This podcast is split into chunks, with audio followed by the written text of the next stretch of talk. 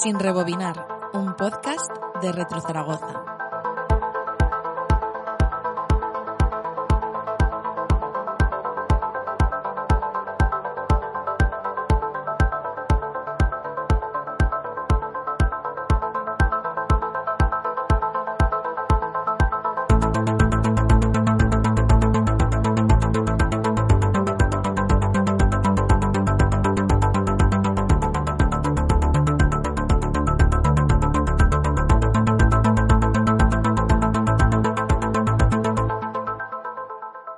Preservar el pasado desde el presente con un ojo puesto en el futuro. En algún lugar de estas montañas, probablemente ya en zona de nieve, escondido en la niebla, se oculta el fugitivo John Rambo. Se han movilizado unidades de la Policía del Estado que están colaborando con los miembros de la Policía local. Las autoridades locales afirman que el fugitivo será capturado en cuestión de horas.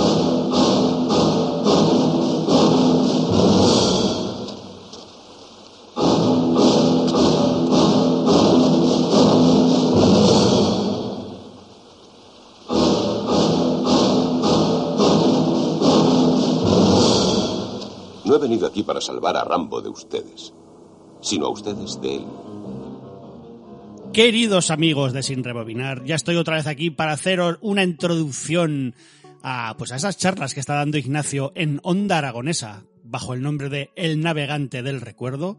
Pero eh, os engaña un poquito porque lo tengo aquí enfrente de mí que hemos quedado para, pues para pasarnos peliculicas y ripear. Eh. Y luego darnos un, pues tomarnos una cerveza con los amigos de Retro Zaragoza. Pero antes he puesto los micros y pues bueno, aquí te pillo Aquí te mato, Ignacio Zarranz. que Esto ¿cómo es una trampa. Esto me- no, no me esperaba yo esto. te pillaba ahí en, en frío que el cuéntanos el qué tal te va en esta mini odisea cada quincenal en, en, en las ondas aragonesas nunca mejor dicho ahí, Oh. a la lumbre de la Claro, buena no, lo, no lo he dicho nunca, lo de No a la lumbre de la buena radio. a la lumbre de la buena eh, radio maña Eso además. Bueno, pues ahí estamos con esa sección por ahora quincenal mientras el trabajo lo permita. Y muy bien, la verdad es que es una cosa muy divertida estar ahí en la, en la emisora a pesar de que eh, lleva su trabajo, porque les tengo que facilitar prácticamente todo. O sea, yo les paso un dossier con los audios, que tú de hecho me cortaste un par de sí piraña. yo, yo y, y quien te y ayudó Ernesto, más y el padre Ernesto también me un recortó saludo para él Thorsen. Eh, y bien, ahí pues eh, sugiriendo una serie de temas que por ahora no me echan ninguno para atrás, al revés, les parecen cosas muy interesantes. Pero bueno, también es un poco estresante por el tema laboral, porque por ahora sí que puedo oír esa media horita que más o menos me dejan los viernes, cada dos viernes por la mañana, pero llegará un punto en que no podré compaginarlo con mi trabajo, el que me da de comer, y ya veremos si me dan alguna alternativa, si no, si hay que dejar esta pequeña aventurilla radiofónica.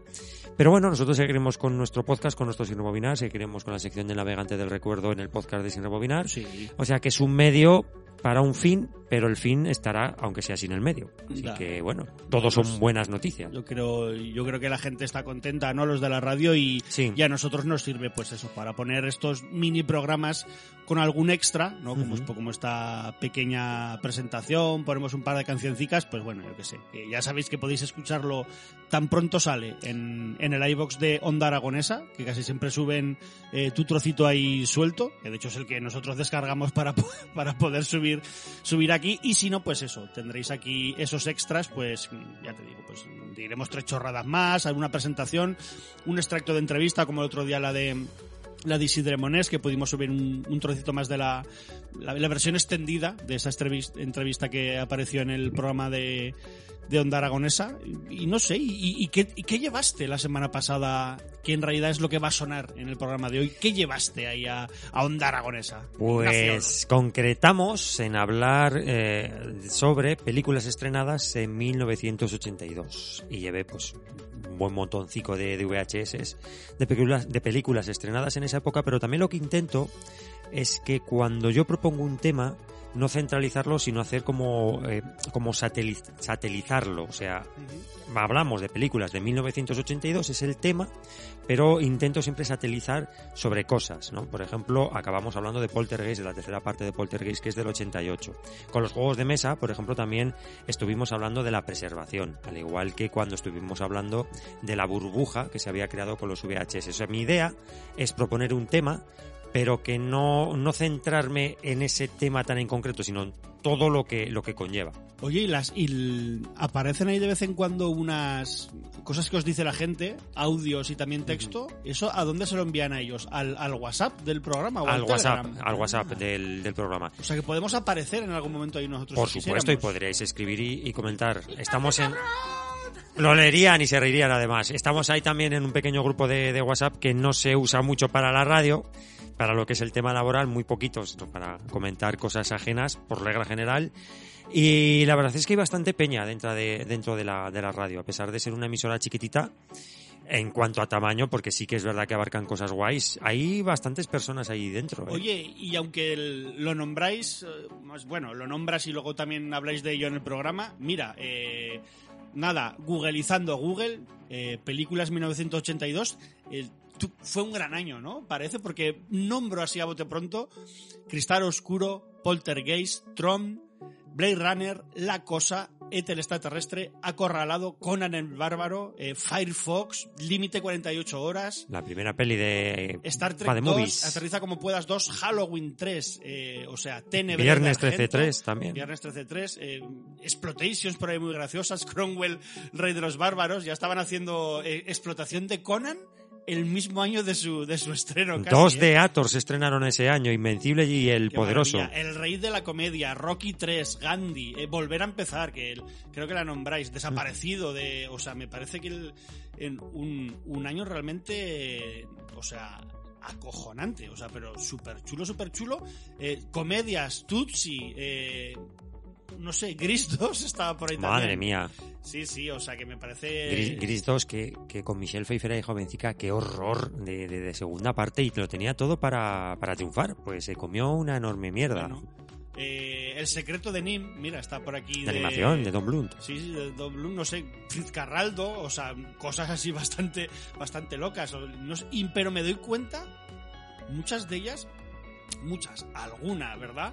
O sea, películas que ha tenido que pasar muchos años para ponerlas de verdad en su sitio. O sea, desde Tron, que creo que lo nombráis, Sí, aunque sí que yo creo que fue mm, una peli que cambió muchas cosas en el mundo del cine en lo técnico, pero creo que podía haber sido más, más alabada en la época, pero claro, Cristal Oscuro, La Cosa, ¿no? Que claro, el estreno de ET hizo que La Cosa se quedara ahí sepultada totalmente bajo las críticas. Eh, Conan, no hay, sé. hay una cosa con la, Halloween 3 incluso. Que la- fue nuestra mejor nuestra- parte. Nuestra Pues preferida casi, que también hay- no le gustó nada a la gente. hay una cosa con la cosa que me parece muy interesante, es que los críticos de la época, porque la audiencia puede acudir al- a la hemeroteca de ABC, la tildan de una película aburrida.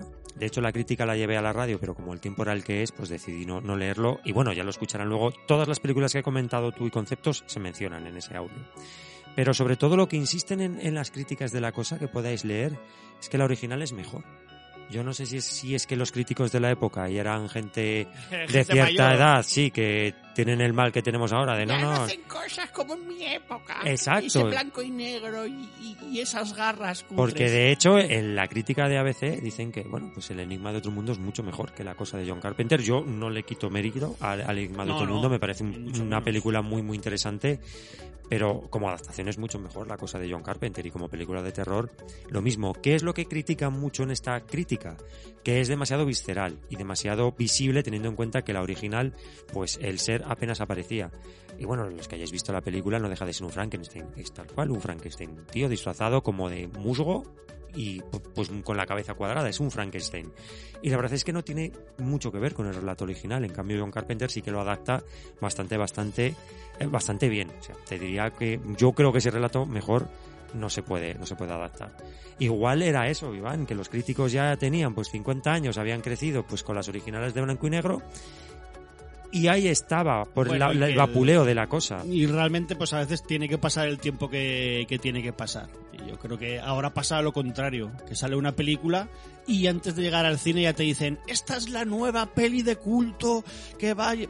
Bueno, peli de culto tienen que pasar muchos años para que sea, para que no lo sea, para que se reivindique, para que se olvide, no sé. Creo que estamos en esos años, ya lo hemos dicho muchas veces en este programa, y yo creo que en Siete Notas en Negro también que lo que cuenta aquí es machacar al espectador, consumo, consumo rápido, a la papelera y mañana otra cosa que como no se van a acordar que hay que dar muchos estímulos para todo el mundo y a, y a olvidar. Y eso pues al final el tiempo pone a cada uno en su sitio y a estas películas pues también. O sea, me parece asombroso, ¿eh?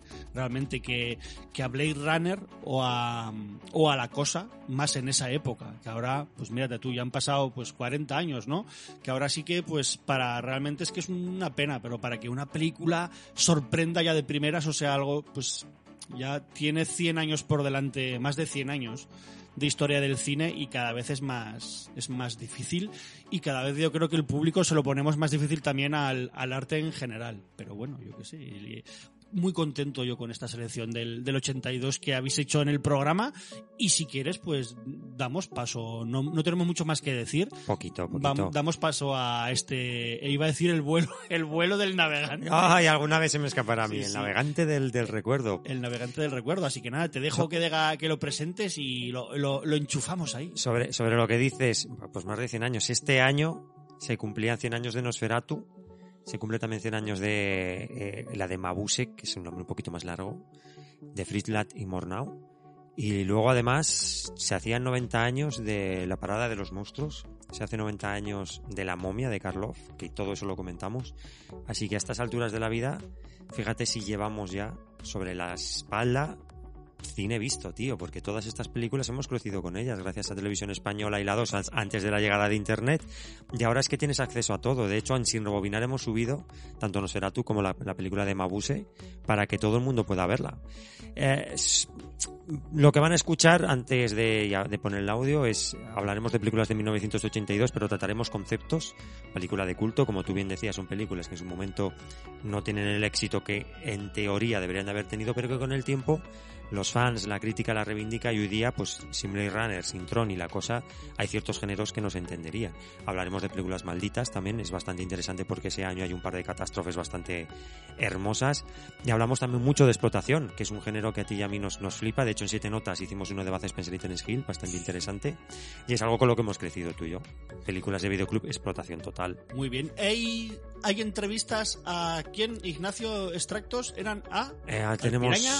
a Miguel Ángel Valero, el Piraña, y a Sven, Sven Orezorsen, que es un fisoculturista que trabajó en todas las películas de Arnold Schwarzenegger, Pues si te muy, muy amigo, y trabajó en Gladiator, además, Sí, con si Ridley te Scott. parece bien, no pondremos esos audios largos porque tenéis en fase bonus eh, en dos programas para que los disfrutéis ahí, pero sí que en comentarios, si os apetece oír más estas entrevistas en profundidad, que yo creo que serán hora y media, dos horas largas cada, cada entrevista, pues sí, hora, hora y media no te la quita nadie. eh, ahí tenéis el, tendréis el enlace en la descripción, bajáis, clicáis y, y poca cosa más. 1982, Ignacio Zarranz.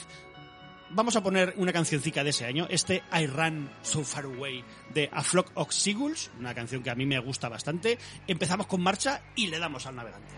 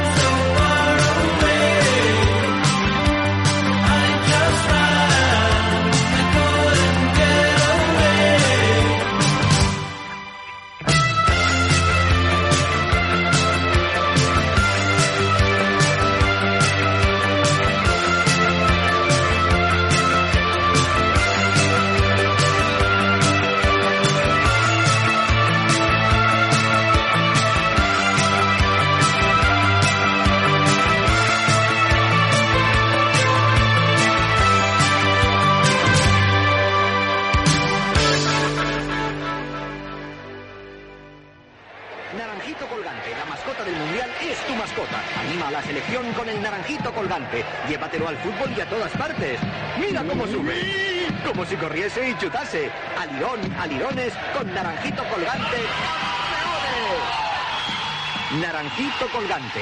Recuerdo del mundial. Naranjito colgante, 1900. Yo, qué, qué grandes recuerdos tengo de Naranjito, madre mía.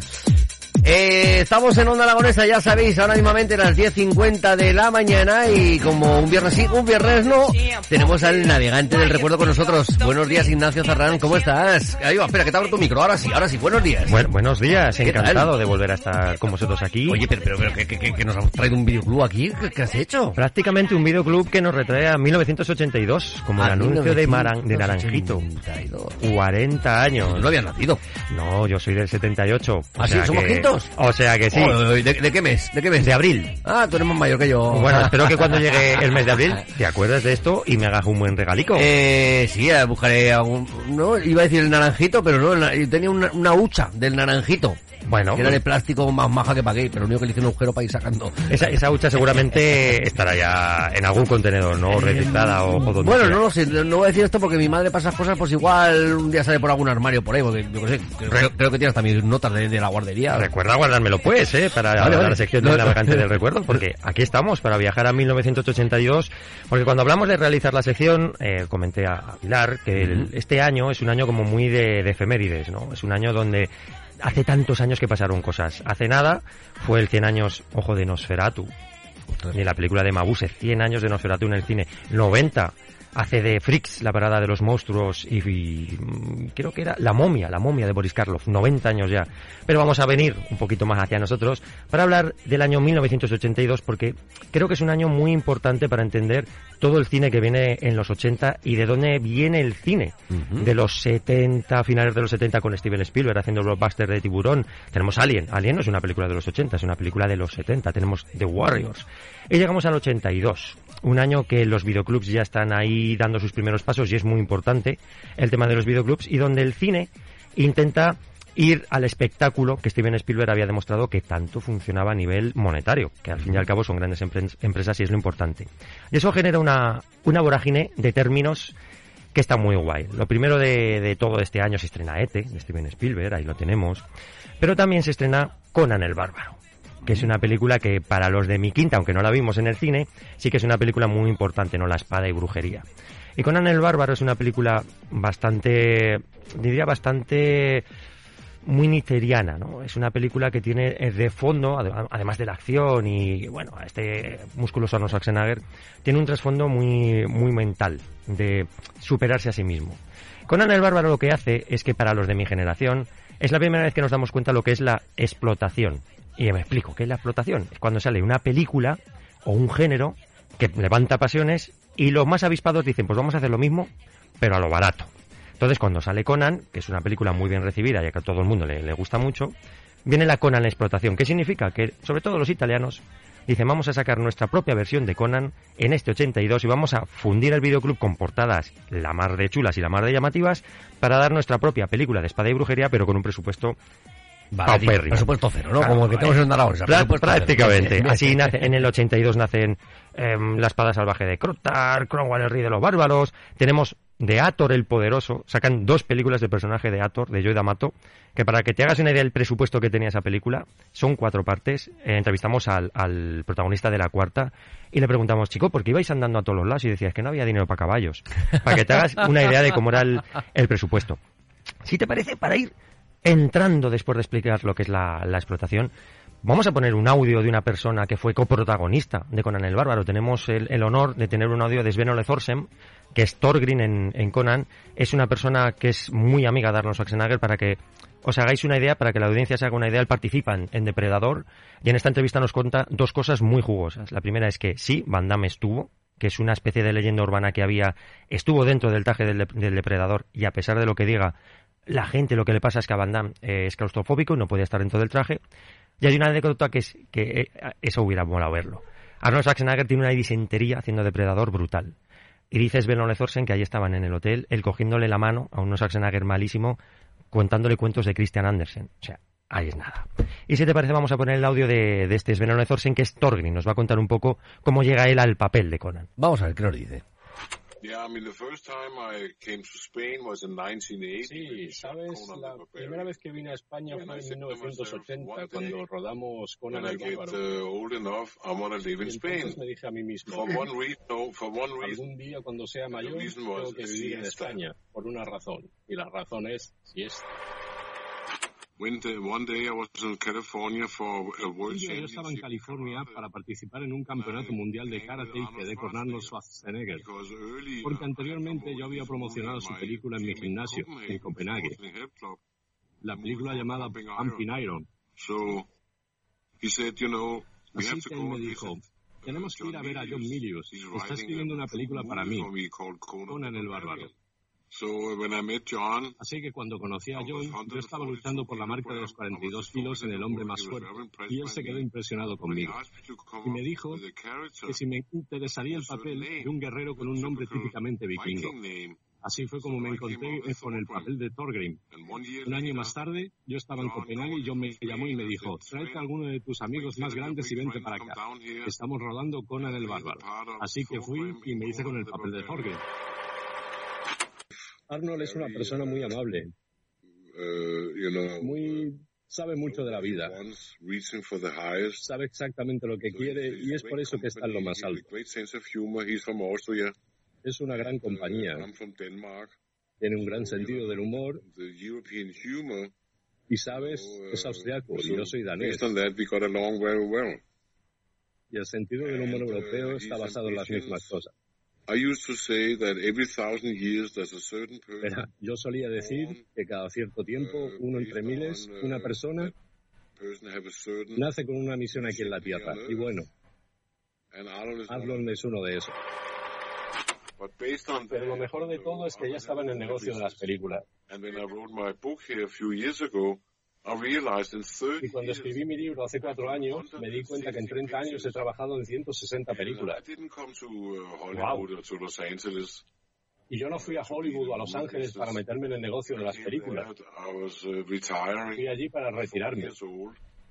Tenía 40 años, lo había conseguido todo en Dinamarca, el más fuerte de Dinamarca, mejor en Europa en artes marciales, el hombre más fuerte del mundo. Uh, Así que estaba buscando nuevas aventuras. And also, Casi nada. Vaya currículum este, este actor. es Veneno de 160 Thorsen. películas en 30 años, ¿eh? Este, este- Es, es una persona que ha trabajado prácticamente en todas las películas de Arnold Schwarzenegger, en Perseguido, Depredador, como te comentaba, con el Bárbaro, con el Destructor, tuvo su propia serie, o sea, es un, una- un actor con un gran currículum que volveremos a traer, si os parece, a Onda Aragonesa cuando hablemos de series de televisión, que también ha participado en muchas. ahora acabamos de recordar una porque hoy es el cumpleaños de Ana Obregón, que cumple 67 años. Ana y los siete. Eh, no, hemos, hemos recuperado el equipo A, que también hace 40 Ah, años. sí ¿eh? en un- 1982 se, se escaparon estos tíos. ¿eh? un, un doble episodio con el, equi- con el equipo. Es que Ana Obregón es una rara avis. La gente se ríe mucho de Ana Obregón, pero Ana Obregón fue una actriz muy importante en el género fantástico, fantástico español. Y, y, eh, tiene una anécdota que la gente se reía de ella, que le hizo una paella a Steven Spielberg. Tócate los huevos. Ella decía que le había hecho una paella a Steven Spielberg y la gente se reía y dijo sí, pum, y puso la foto haciendo una paella a Steven Spielberg. Pues mira, Ana tenemos por aquí, tenemos mensajitos por aquí. Nuestro amigo José Antonio Tiquismiquis que nos dice buenos días desde Huesca, dice qué buen año fue el 82 para hacer la mili. y nuestro amigo Gaby que también nos dice en Conan no salía Jorge Sanz con unos 8 años. Exacto, un Jorge Sanz eh, muy muy pequeño haciendo de Conan, de hecho, y su madre Nadiuska, otra actriz de, de la época, muy muy conocida, lo que pasa que la pobre pues no, no terminó del todo bien. Pero es cierto que Conan marca, yo creo que también para el, el cine español en mi generación un antes y un después, se rueda en Almería, lo que pasa que todos los sets se destruyen y sobre todo lo que a mí me interesa mucho de esta peli, porque bueno, de Conan se ha escrito libros y tenemos entrevistas y demás, es el género que genera la explotación, pero que nosotros ya lo habíamos vivido antes, o nuestros padres, por ejemplo, con Bruce Lee. Cuando Bruce Lee fallece, deja una película sin publicar, que es Juego con la Muerte, que se termina de unas maneras, pero dantescas, con actores con una careta de cartón de Bruce Lee. Es una cosa esperpéntica, pero genera la Bruce Lee Exploitation, ¿no? Entonces, los videoclubs se llenan de películas de artes marciales con si Bruce Lee era L-E-E, con Bruce Lee, L-I, o Bruce Low, o Bruce Lu, y simplemente eran los compros en AliExpress, ¿no? actores, sí, que se parecían y que hacían muchos gestos de Bruce Lee, y se tocaban la nariz, y ya con eso valía. Pero fíjate hasta dónde llega la explotación, que en España tuvimos la, la, la desfachatez. Hay que mal, hay que mal pintaría. Esto, esto es una auténtica maravilla y antes de pasar a la siguiente sección, es que hay un- en 1981 se rueda en las Canarias, pues bajo la batuta de Ramón Saldía, Karate contra Mafia. ¿Y qué es Karate contra Mafia más que una película que se vende como hongkonesa totalmente? Tú escuchas el trailer y es Karate contra Mafia, los mayores expertos de artes marciales en Hong Kong. Un rabo. El Karate contra Mafia se rodó en las Canarias. El- vemos templos que son restaurantes chinos. Se cogió a todos los asiáticos que había y se les puso a dar vueltas por ahí para pensar que era, era Hong Kong. Y se cambiaron los carteles. En vez de poner ahí, pues, restaurante, no que fuera, se puso en, en hongkonés y cuatro matrículas. El actor, que era un actor campeón de taekwondo español, se le puso celo en los ojos para que se le abrieran y pareciera más asiático. En los créditos, todos en hongkonés, el, el director, que es Ramón Saldía, fíjate esto, donde llega ponía, Ramón, Ramón se olvidaba y ponía sal, guion, di, guion, a, para darle todavía más impresión de, de hongkonés. Esa puta Claro, la, la película fue un, un fracaso absoluto en No me lo puedo creer. Pero ahí viene la magia del videoclub, amigo. Que esa película ganó bastante pasta en videoclub. Porque fue las Canarias. Todo el mundo quería ver esa película de las Canarias. Los videoclub tenían muchas copias de Karate contra Mafia. Y es una película que se considera, fuera de España, la peor que se ha hecho. Pero es una desfachatez lo de la explotación digna de mención. Pero Claro, el 82 tiene muchas más cosas. Y vamos a ir, si te parece, un poco por bloques, pues porque es un año con muchas, muchas películas muy importantes. Como te decía, viene Ete, viene Rambo, First Blood, ¿no? La primera vez que veíamos a este personaje que en el libro original muere, pero Stallone, que es un tío muy inteligente, eh, hizo el giro de que vamos a apartar el personaje porque yo creo que aquí hay franquicia. Pero también viene, eh, para mi generación, yo insisto mucho lo de mi generación, la primera película que vimos con halo de, de película maldita, que sería Poltergeist. La historia de Poltergeist es una historia bastante interesante por muchos matices. Primero, eh, cualquiera que vea las, eh, las, ¿cómo te diría? La, la ficha, la ficha de la peli, siempre pone que el director es Top Hooper. Durante mucho tiempo se especuló que no era Top Hooper, que era Steven Spielberg, pero que no podía poner su nombre porque estaba rodando ET y había una cláusula donde si tú rodabas una película no podías hacer otra cosa. Luego con el tiempo se demostró con fotos y vídeos que estuvo Steven Spielberg detrás de las cámaras de, de Poltergeist y si ves la película se nota mucho su mano, en desenfoques, en planos, primeros planos. Pero Poltergeist además de eso tiene la primera vez que mi generación escucha lo que es una película maldita. La gente más mayor recordará, por ejemplo, que El Exorcista es una película maldita, La Maldición de Damia, La Profecía es una película maldita, y se denomina una película maldita eh, una película donde mm, se juntan una serie de accidentes extraños o una serie de muertes también un poco extrañas. ¿Qué pasa? Que dentro de lo que cabe es muy lógico, porque una película se alarga en el tiempo y hay mucha gente implicada. Pues hay 100 personas implicadas, pues bueno, puede haber algún accidente. Pero Poltergeist tiene el, el peso de que en su primera parte la que hace de hija mayor, que se llama Dominic Doom, eh, a, la- esta chica la asesina a su novio. Su novio era un maltratador, confeso, y la asesina mientras termina en Poltergeist, mientras está proyectando la peli, la estrangula y muere. A esta persona le, le intenta meter 10 años en la cárcel y cumple dos. O sea, fíjate que incluso ya por aquel entonces las cosas no estaban como tienen que estar. Pero en su segunda parte, en Poltergeist 2, claro, ¿cómo hacemos que esta actriz que ya no está con nosotros no pase tan... Oye, pues ¿dónde está chica? Bueno, pues en esta película lo primero que vemos es una llamada que recibe la madre diciendo que esta actriz está en la universidad, por eso no sale en la película. Pero durante el, el rodaje de Poltergeist 2 también fallecen dos actores. Julian Black, que tiene cáncer, que es la figura del reverendo, una figura icónica en el mundo de- del terror, que estaba enfermo de cáncer, entonces ese aspecto demacrado le da el, el de icono. Tú lo veías y daba un, pánico total. Y el personaje de Will Sampson, que sería el- la contrapartida de este reverendo malvado, es como un nativo americano, es un chamán, ¿no? Estos dos personajes fallecen, uno mientras dura la película, mientras están grabando la película, y el otro fallece tiempo después. Pero cuando llega Poltergeist 3, y aquí es cuando se, se- desata la vorágine de película maldita, es es en el 88. Y esta es una película que además es, da mucha pena, porque durante el rodaje de esta peli muere la actriz Heather O'Rourke, Caroline, o sea, la protagonista absoluta de la, de la saga. Y muere además por una enfermedad mal diagnosticada. Ella está muy enferma, se le diagnostica el mal de Crohn, pero no es eso lo que tiene, y durante el rodaje de la película fallece. Además aquí hay una cosa que pone un poco en entredicho lo que es el mundo del cine. El director Gary Sherman, claro, él no quiere terminar la película sin la actriz. O sea, él no quiere que la película salga a la luz. Pero claro, la Metro Goldwyn Mayer ha metido mucho dinero. Y le dice, mira, hijo mío, tienes que terminar la película como sea. Entonces él nos cuenta en una entrevista que, a pesar de sus esfuerzos, la película vio la luz y que para él lo más duro de su carrera fue rodar esos últimos planos donde una niña vestida, igual que Heather O'Rourke, de espaldas, venía hacia él en la cámara. Y así se terminó Poltergeist 3, cambiando el final y con una actriz disfrazada de, de Caroline. Además es que en Poltergeist 3 hay otra cosa todavía que también dices, me cago en la mar. Se intenta recuperar la figura del reverendo de Poltergeist 2 que te comentaba, pero el actor ha fallecido. ¿Qué hacemos? Hacemos una, marca, una máscara mortuoria. Cogen al actor y le hacen una máscara para ponérselo a otro actor que lo va a suplantar. O sea, hay una serie de concatenaciones ahí bastante funestas, pero que no deja de ser la, vida misma. O sea, no hay ninguna no hay ninguna maldición en que un maltratador mate una actriz. No, Simplemente es un mal endémico. Probablemente no faltaba eso también ya. Claro. Entonces, los, los, propios actores, Zelda Rubinstein, la primera, eh, Zelda Rubinstein es la medium que dice la famosa frase, de la casa está limpia. Es la primera que concede una entrevista y dice, mira, dejaros de tontadas, porque lo que pasa es que el mundo es horrible y estas cosas pasan, no hay maldición que valga. Lo que pasa es que en el 82 también hay otro accidente brutal, pero que cambia la industria de Hollywood y por eso me parece un año tan importante, que es en la película Los límites de la realidad que es una película antológica de terror con cuatro directores, entre ellos Steven Spielberg, que se basa en la serie La Dimensión Desconocida de Rod Serling, para mí la mejor serie que ha habido en la, en la historia de la tele. En esta primera, en esta película, la primera sección, el primer extracto que vemos, es una historia muy guay, ¿no? De un tío que es muy racista y tal, y en ese universo le hacen sentir los sentimientos que, siente la gente que él menosprecia, ¿no? Para eso se va a la Alemania nazi, le persiguen una panda de catetos en plan Ku Pero hay un momento que él va a la guerra de Vietnam, ya que es cuando se desata el caos. Según lo que nos cuenta la historia, Big Morrow es el actor, eh, tiene que, para redimirse, tiene que salvar a dos niños vietnamitas.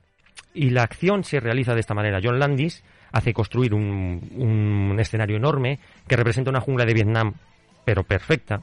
Y esa, en esa jungla va a haber explosiones, va a haber un helicóptero y Big Morrow, el actor, tiene que coger a dos niños vietnamitas, cruzar un río, dirigiéndose hacia la cámara y salvarlos. Así de esa manera se redime ¿no? del mal que él ha creado pues con su racismo. Y aquí hay una cosa que que cambia la industria es que se saltan por el forro todos los protocolos de, protección a la gente. Primero hay un montón de explosiones, o sea, empieza la grabación. Big Morrow tiene que coger a los dos niños de 7 y 8 años, o sea, ya unos, unos niños con su peso, tiene que cruzar a pie un río dirigiéndose hacia la cámara, mientras tiene un montón de explosiones reales, o sea, las explosiones son reales, tiran cascotes y demás, con una cantidad de fuego enorme, porque Yolandis quería algo espectacular, mientras le sobrevuela un helicóptero. Una de esas explosiones alcanza el helicóptero, lo parte por la mitad y cae directo donde está Big Morrow con estos dos niños matándolos al instante. Oh. Fallecen debido a una serie de pues concatenaciones que no tenían que haber sido así. Los niños se contratan ilegalmente, no, los niños no podían trabajar más tarde de las 8 y esta escena para que sea nocturna se graba a las dos y media de la mañana. Y aquí lo que pasa es que nadie tiene la culpa. Durante muchos años está el juicio a John Landis. Sí que hay eh, cuantías monetarias que se da a la familia pues, por el fallecimiento de sus, de sus hijos, pero al final se dice que nadie es culpable de un homicidio involuntario. Esto lo que cambia es la manera de que Hollywood realiza todas las escenas de acción, porque los 70 habían sido súper locos en cuanto a escenas de acción, o sea, no había límite. Todo valía, ¿no? Exacto, todo, todo, valía, como tú dices. John Landis, de hecho, en Dos granujas a todo ritmo, también se pasa por el arco de triunfo en todos los protocolos de, de, seguridad. Y esto hace que a raíz del 82 muchas películas que tienen esas escenas de, de riesgo de acción caigan en picado ya no hay tantas escenas de acción y todo se hace súper controlado. Se crea una especie de guía con protocolos para que dentro de lo que cabe, porque en unas escenas de estas te puede pasar de todo, o sea, dentro de lo que cabe puedas tener controlado un poco toda la, acción, las explosiones, gente en llamas que puedas tener. Pero es curioso que en justo en el 82 pasan estas dos cosas. En los límites de la realidad se edita, o sea, se publica en 1983 y cambian ese final pues porque Big Morrow había fallecido, entonces cambian el final de ese segmento y ese segmento se recupera luego en el libro, porque en el 80 era muy común tener ediciones en libro de las películas del momento y en ese libro sí podemos ver el final original, pero en la película hicieron lo de siempre, pues un montaje a, duras penas para que pudiera verse ese segmento. los efectos especiales todavía no, no, estaban como para hacer ese tipo de virguerías, ¿no? Mira, es que, eh, como tú comentas, no estaban, o sí, porque vamos a hablar de algo más positivo. Vamos a pasar, si quieres, a, películas de pues, culto. si quieres, antes de pasar, vamos a escuchar un mensajito que nos llega de nuestro amigo Jesús. A ver qué nos dice. Claro, claro, es que todavía no estaban a Serrano ahí dando motivos de, y, seguridad laboral y todo eso. Claro, claro. Cachis, la mar, Ana, Serrano. Ana estaba naciendo es que entonces. Tenías que haber estado un poco antes. Claro, claro. Pues Ana Serrano, nuestra compañera de los lunes, que nos da esos consejos de seguridad y prevención laboral. Pues mira que bien hubiera, que hubiera venido en un rodaje de estas características. Os comentaba los efectos especiales. Y es que en el 82, ojo, eh, que es un año potente porque llega Tron. En 1982, que se acuña también las películas de culto para mi generación. En ese año se estrena Blue Runner, se estrena La Cosa y se estrena Tron. A día de hoy no podríamos concebir el cine sin ninguna de esas tres pelis. De hecho, La Cosa es una película que se trata fatal, se, se trata como un aburrimiento. Tengo una crítica de la ABC donde pone que es que es una película súper aburrida, pero hoy día entra en todos los top de cine de terror. ¿Qué decirte de Blade Runner, no? Una película que a pesar de que puede no gustar a todo el mundo, la producción es perfecta y el cine de ciencia ficción no se podría considerar igual sin esta peli. Pero llega Tron en 1982 y eso lo cambia todo. Aunque la industria de Hollywood se siente un poco amenazada. En 1982, en los Oscars, a Tron no se le mete en los Oscars, porque se usaba ordenador y consideraban que era trampa. En 1982 el Oscar se lo lleva Indiana Jones y el Arca Perdida, que competía con El Dragón del Lago de Fuego, con efectos especiales más, más típicos. Pero Tron se le deja fuera, siendo que además Tron es una película que usa mucho efecto artes- artesanal. Y Tron es una peli que se genera en un porcentaje bastante alto con los ordenadores más potentes de la época. Lo curioso es que 10 años después, en el 92, Terminator 2 se lleva el Oscar a los efectos especiales donde el, el ordenador está a la orden del día. No, no está más que el ordenador. ¿no? Eh, básicamente. En el 89 ya lo había hecho Avis, por ejemplo, también de James Cameron. Pero cómo se, em, se dice que el uso del ordenador, pues eso, es hacer trampas, que no vale, que no sé qué, y fíjate cómo estamos ahora. Con que cualquier película usa efectos por ordenador. Y alguna vez ponen algún personaje de Y alguna vez ponen algún, algo de algún verdad, personaje. También hay que reconocer que eh, hemos llegado a tal punto en los efectos especiales que no diferenciamos lo que es hecho por ordenador o lo que es un especialista. En las películas de Spider-Man, por ejemplo, tienes a gente con el traje de Spider-Man real haciendo cabriolas que luego pues se pone el fondo de los edificios y tal. Entonces, pero la mezcla es tan homogénea que tú eres incapaz de, de diferenciar ese efecto por ordenador o ese efecto tradicional. De hecho, muchas series que vemos, los fondos en la ciudad de Nueva York, son todos generados por, por ordenador. De hecho, tenemos un amigo que se llama Alberto Moreno Griham, que está trabajando ahora mismo para, para Epic, y él se encarga de hacer eh, los escenarios que vemos en las, en las películas. Y esto lo realiza de una manera muy, muy artesanal. Él fotografía cosas, fotografía árboles, fotografía rocas. Dicen, necesitamos para el Mandaloriano, pues necesitamos un escenario que sea un desierto. Pues él se va a un desierto y lo fotografía y eso luego es lo que vemos nosotros. A lo que hemos llegado cuando en el 82 Tron se repudió por usar estos efectos. Tron que además es una película, como decía, que eh, igual que, que La Cosa o Blade Runner pasó en su momento diciendo esto qué, qué demonios es, qué terminología usa, esto es un poco raro. Y a día de hoy, pues yo creo que Tron es una película que se ha reivindicado, mi generación la ha reivindicado, que tuvo una continuación hace prácticamente nada, muy chula, el Tron Legacy, y que está ahí a puertas de que llegue una tercera parte. Pero también con todo esto que hacemos los españoles en el 82, amigo Ah, Edu. pues nosotros pues, pues estaríamos todavía terminando las sagas de Alfredo Holanda, ¿no? Y tantas cosas. Y Claro, pues estamos hablando de Hollywood, pero aquí también se hacía cine durante muchos años, porque bueno, tuvimos a José Luis García con Volver a empezar, que ganó el Oscar, ¿no? Con ese, ese extracto que siempre se pone de volver a empezar, ¿no? Cuando le dan el Oscar. Pero realmente el público español tampoco demandaba esas, esas cosas. Si te parece, vamos a escuchar a otro amigo del programa, Miguel Ángel Valero, el Piraña, que participó en dos de los más grandes taquillazos de ese 82. Vamos a escuchar su participación en Buenas noches, señor monstruo, donde el grupo Regaliz, un grupo musical que sabes que por aquel entonces, con parchís y demás, era algo muy, muy típico, ¿no? Pues que siempre ponían sintonías a las series de, de televisión, Ulises 31, Don Quijote, y nos va a contar un poco cómo fue su participación en Buenas noches, señor monstruo, con el director Mercero, que ya había trabajado con él en Verano Azul, y Mercero Ojo que fue también el director del corto La Cabina, que es un tío, bueno, era una- un director espectacular. A ver qué nos cuenta Miguel Ángel Valero. Claro, claro, aquí me fichó Antonio. Para mí fue un honor y además Antonio no es de los que repite actores, porque generalmente, no sé, él, Antonio Mercero eh, dice, vale, pues si necesito a Miguel Ángel para hacer el hijo de Drácula, pues se lo propongo. Pero si no, no le cojo porque sea amigo mío. Si me explico, ¿no? Y porque es un gran profesional en ese sentido. Y entonces, claro, Antonio Mercero me ve como su hijo de Drácula. y entonces, pues ahí me tienes trabajando otra vez con Antonio Mercero, ¿no? En una experiencia maravillosa porque, porque como tú bien decías, hacer cine de terror infantil o cine infantil de terror, vivir con mi edad de ya de buenas noches, eh, los trucos del cine, Buah, te puedes imaginar, para mí que también, claro que me gustaba el cine de terror y los efectos especiales y todo eso, ¿no? Entonces, que a mí me maquillasen de hijo de Drácula y estuviera allí ni se sabe el tiempo maquillándome de Drácula perdón por la esta, como si fuera Christopher Lee, esto Christopher, pues tú sabes, ¿no? Porque claro, yo ver maquillar a Paul Nashi para ser el hombre lobo, pues figúrate lo que es para mí, ¿no? Eso fue un regalazo, ¿no? Y claro, conocí los efectos especiales del cine español de la época gracias a, bueno, el señor monstruo, ¿no? Aparte de también, eh, bueno, yo nunca he sido un gran bailarín precisamente, pero también aprender cuatro pasos para poder bailar con el grupo Regalín, ¿no? Pues Maravilloso, Miguel Ángel Valero, un buen amigo y además es un tío majísimo que nos contaba que, claro, era el piraña, él estaba regordete. Y hay un momento en Buenas noches, señor monstruo, que él tenía que salir de un ataúd, típico efecto, de que estás tumbado y te levantas y el mecanismo no podía con él. Andando. Fíjate, que también participó Miguel Ángel Valero. dominar a lo mejor tampoco estaba.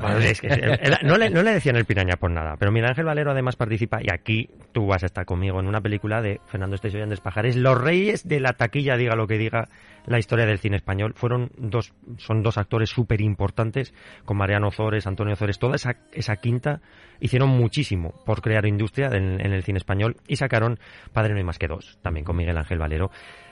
Yo no sé tú, pero yo veía estas películas con mi padre. Mi padre y nos sentábamos ahí y nos, nos, reíamos los dos muchísimo.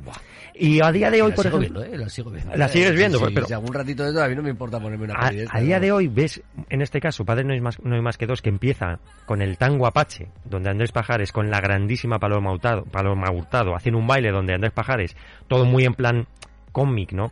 Golpea a Paloma Hurtado porque ya le ha sido infiel, hasta que Paloma Hurtado le devuelve los golpes a día de hoy, yo no sé cómo se vería eso.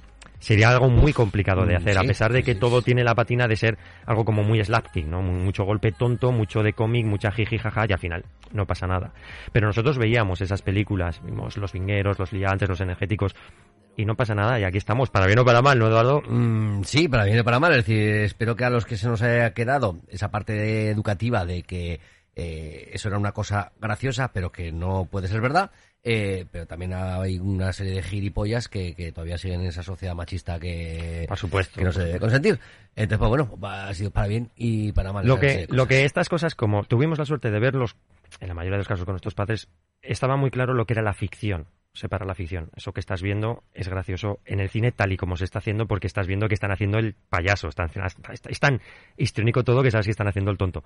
Hasta ahí. Es muy importante que los niños, como fuimos nosotros, vean según qué películas con sus padres. Hablábamos de Poltergeist, es una película de terror infantil, pero que yo no vería con, con mi hijo pequeño de 8 años, pero con 10, 12 sí que podría verla con él. Es importante que esa cultura cinéfila siempre se comparta, los más pequeños con los mayores, para marcar que eso que tú estás viendo es ficción. La acción, la violencia que estás viendo no es real. El mundo no funciona así. Eso que estás viendo está mal. Es un poco lo que ha hecho, por ejemplo, Warner Bros. con según qué películas, poniendo un explicit lyric con Whoopi Goldberg, con dibujos animados pues de las urracas parlanchinas, ¿no? A día de hoy tiene todo los, la pátina racista del mundo, ¿no? Es, todo como muy histrónico. Sale Whoopi Goldberg y dice, esto en su momento estaba mal, pero era lo que había. Entonces que sepáis que lo que vais a ver es una representación de lo que en su momento nosotros veíamos, pero eso está mal antes y está mal ahora. Mm. Pues sería una cosa, una cosa parecida. Miguel Ángel Valero también participó en Padre no hay más que dos. También que nos cuente alguna cosilla él de propia mano de cómo fue el rodaje de esta peli. Vamos a ver qué nos dice. Es que, es que, o sea, Mariano Zores es muy singular rodar con él, ¿no? Es una persona súper mm, pragmática. Con lo cual, oye, si la película había que hacerla en 14 días, pues se hacía en 14 días. Rodaba con dos cámaras. Verano Azul era con una sola cámara y como muy, en fin, Antonio Mercero, ¿no? Entonces yo lo que recuerdo es que esta película era, pues como que, mm, no improvisada, porque obviamente tenía su guion, pero lo que hacía falta quitar o poner, lo quitaba o ponía Fernando o Andrés o Mariano, es que estos, estos tres eran un trío, no veas. Y entonces, ¿qué sucede? Porque que ahí se rodaba como fuese, ¿no? De repente no te sabías el papel, pues como que no pasaba nada porque como no era sonido directo, el script lo estaba archivando y tú lo estabas escuchando y lo repetía casi, ¿sabes? Entonces realmente, pues yo lo que recuerdo es que, es que, o sea, que Antonio, este, perdón, eh, Ozores, Mariano, manejaba los tiempos con a la perfección, ¿sabes? Porque, porque sí, Fernando, Fernando Esteso eh, mm, yo creo que es una persona súper profesional, pero también te podría parecer un gamberro con todo cariño. No sé si me explico. Entonces, realmente, mm, pues era mi padre en la afición, la relación era fabulosa, nos ayudábamos a hacerlo lo mejor posible y, y se trabajaba muy bien, sinceramente, se trabajaba muy bien. pero claro, eh, a veces cosas que hacen ellos eran bromas para adultos que a mí me podían no hacer gracia. Entonces, a mí más que hacerme gracia del punto de vista de bromas, con mi edad en aquellos tiempos era un poco más bien como lo disparatado de la situación, ¿no? Ahora por, ahora, por cierto, la canción Padre no hay más que dos me parece preciosa esa canción, ¿eh? Porque además tiene muchísima amiga, ¿eh? Tiene mucha, muchísima, porque además cuando dice un poco eso, ¿no? Se pueden tener 40 novias, 15 ligas y un bombón, pero padre, solo hay uno, hasta que la magia no es lo doblo, ¿no? Que es la canción esa que cantamos, ¿no? Madre mía, ya, te digo, ya te digo. Pues eh, eh, ¿cómo, ¿cómo, llevamos el año 82? Porque creo que no, no hemos llegado ni, ni a febrero, ¿no? Llevamos el año prácticamente cubierto porque hay muchas cosas que se estrenan. Se estrena Cristal Oscuro, como bien decíamos. Rambo también es una película muy importante. Porque claro, el tiempo es el que es. Sí, sí, y no podemos resumir un año entero de, de por Eso, por eso digo, yo, yo, creo que hemos hablado todavía muy poco de ese 82.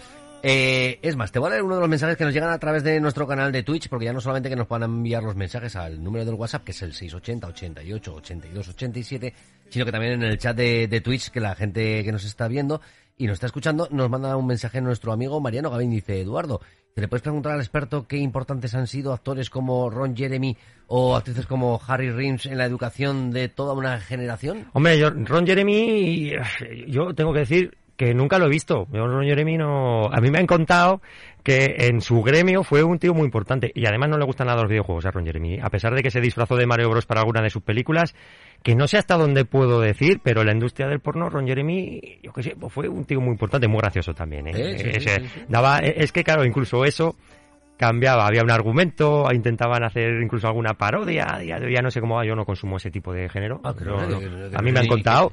pero para los nombres son muy malos, que no tengo ni idea quién es Ron Jeremy, ni, la Henry Rims esta, ¿no? Eso ya son temas de, de underground, por ah, Eso para hacer un programa por la noche, ¿no? Eso, eso, ah, habría, que, habría que tocar también esa este industria. Este Mariano, este Mariano está avispado, ¿eh? Este, este sabe, ¿no? Eh, sí, sí, sí, pero creo eso a mí me lo han contado, yo de eso no, no, sé mucho más. Yo no tengo ni idea, ni, quién son, como, que, como para saber luego, luego a micro, a micro cerrado te te, haré una listica con, el top 10 o mi top 5 particular, que a mí me han contado que son las mejores, o sea, te pasaré una listica para introducirte en el maravilloso mundo. Lo que me ha dicho mi primo. Exacto, el vecino de mi primo para introducirte en el maravilloso mundo de, Ron Jeremy.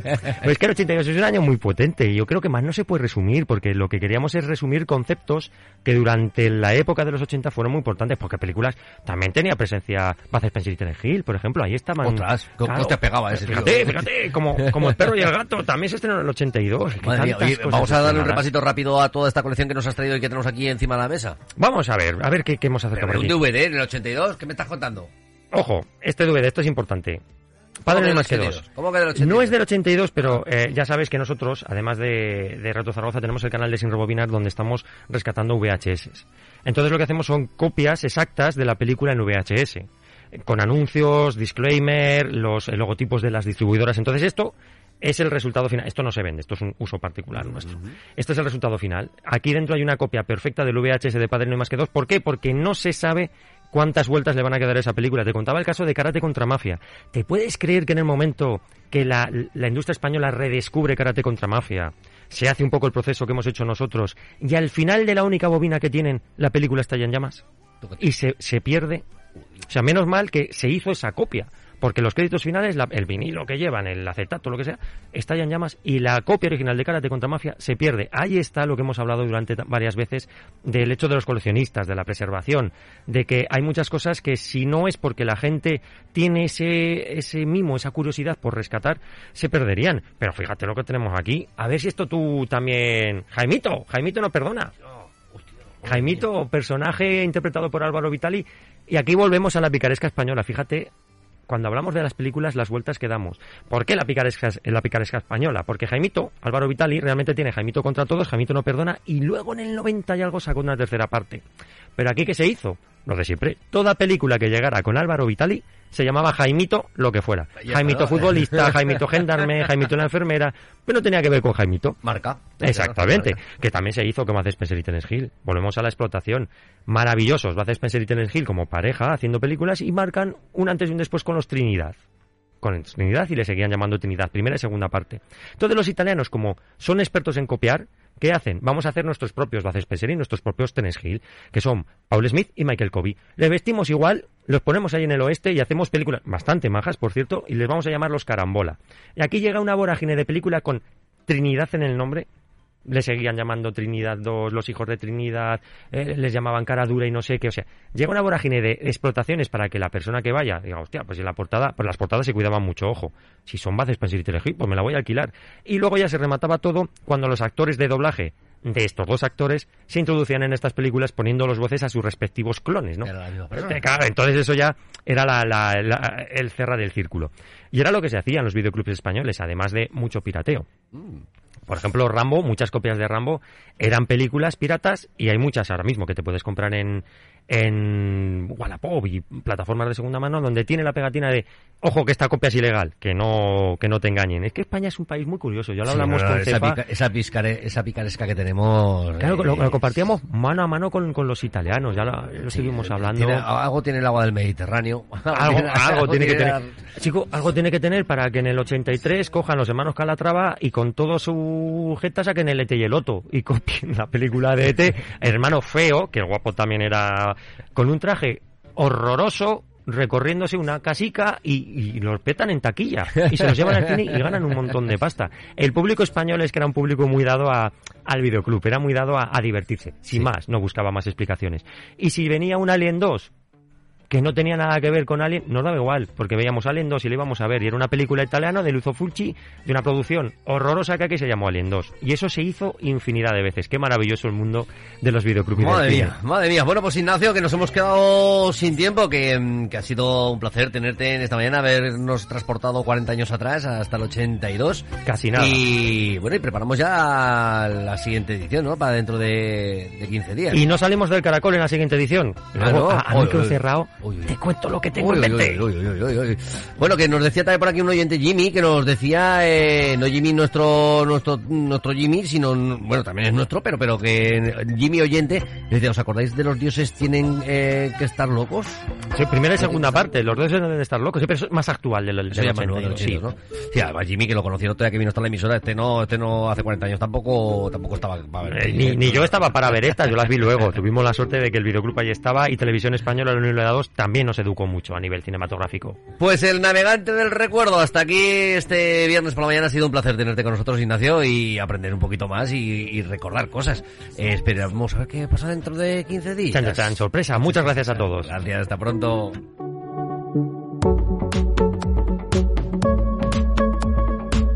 Pues más o menos media hora en que me permitieron divagar un poco sobre las pelis. Yo, sinceramente, Eduardo, que tenía mis años, Eduardo es el director de la, de la emisora, pensaba que habría visto más. Tiene nuestros años. Sí, sí, de hecho. un poco verde, Eduardo, ¿eh? se, pensaba que yo no había nacido en el, en el 82. Qué bonito piropo cuando le dije que ya tenía los mismos años que él.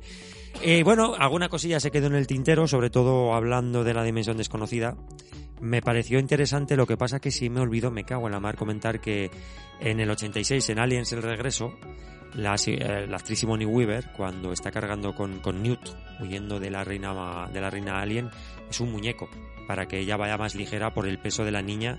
O sea que imagínate cuando el pobre mismo Monroe tuvo que cargar con los dos niños, uno a cada brazo, tirándose por el, el río con todas las explosiones alrededor, que se ve cómo se cae el pobre hombre al suelo varias veces, intenta sacar a los niños.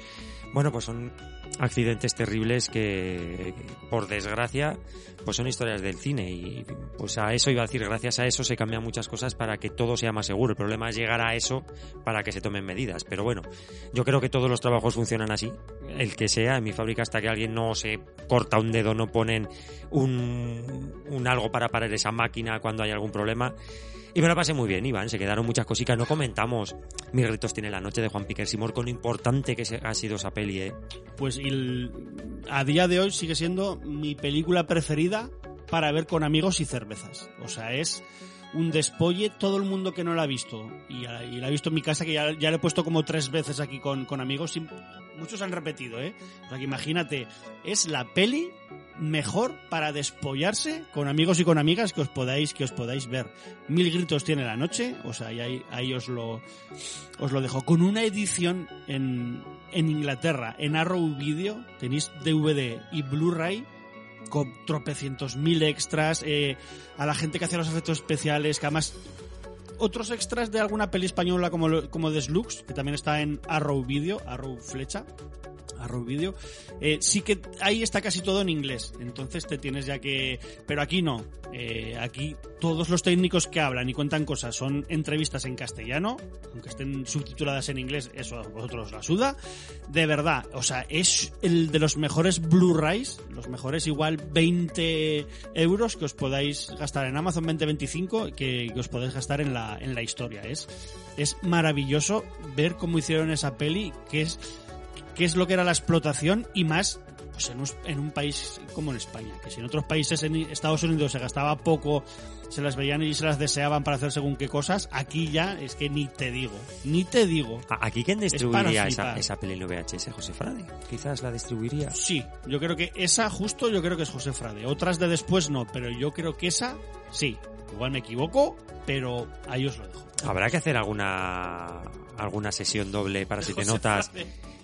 Bueno, alguna sesión de José Frade, cuando quieras, Sí. cuando Mira, quieras. eh, vamos a aprovechar. mm, lo quería comentar en el grupo de Telegram, pero bueno, lo comentaremos algún día y lo, y lo digo por aquí. Dejadnos en comentarios. Estuvimos pensando igual hacer cada dos, tres meses, no sé, dos meses, un mes, no sé. Nos surgió la idea de hacer una especie de, de cineclub en el que nosotros os recomendamos una peli que podamos ver todos, sea medio que nosotros os la pasemos, que esté en alguna plataforma, que esté para ver legal o ilegalmente en, en YouTube o en, o en alguna otra web, que nosotros tenemos alguna, igual de un país que ahora no merece mucho que visitemos esas, esas webs, pero bueno, que se cometen los derechos de autor.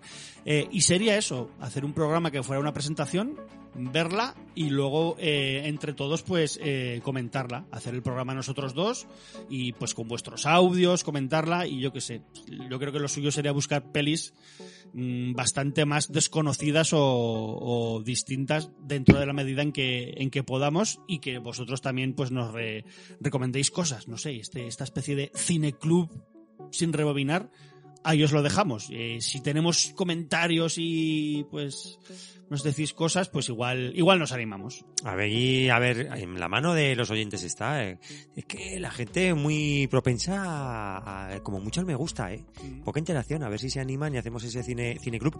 Y propusimos el top 10 películas de terror. Si la gente nos manda su top 10 de películas de terror con puntuación del 1 al 10, 10 la que más os guste, 1 la que menos, que aún así en el top 10 un punto ya, ya vale mucho, podríamos animarnos, lo Iván. pondremos, lo pondremos en redes sociales. Recordar que nos podéis buscar como Retro Zaragoza en Twitter, Instagram y Facebook.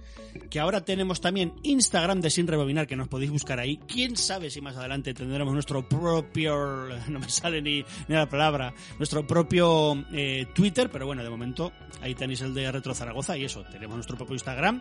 Tenemos también pues las redes sociales de Siete Notas en Negro. Si nos queréis decir algo, yo ahí os lo dejo y cine y otras drogas y que nos, podéis- escribir al correo sin gmail.com y para escucharnos, pues ya sabéis, en plataformas de podcasting como Spotify, iVoox, Google Podcast, eh, de- de- de- puta Ah, madre, iTunes, ¿estamos sí. en iTunes?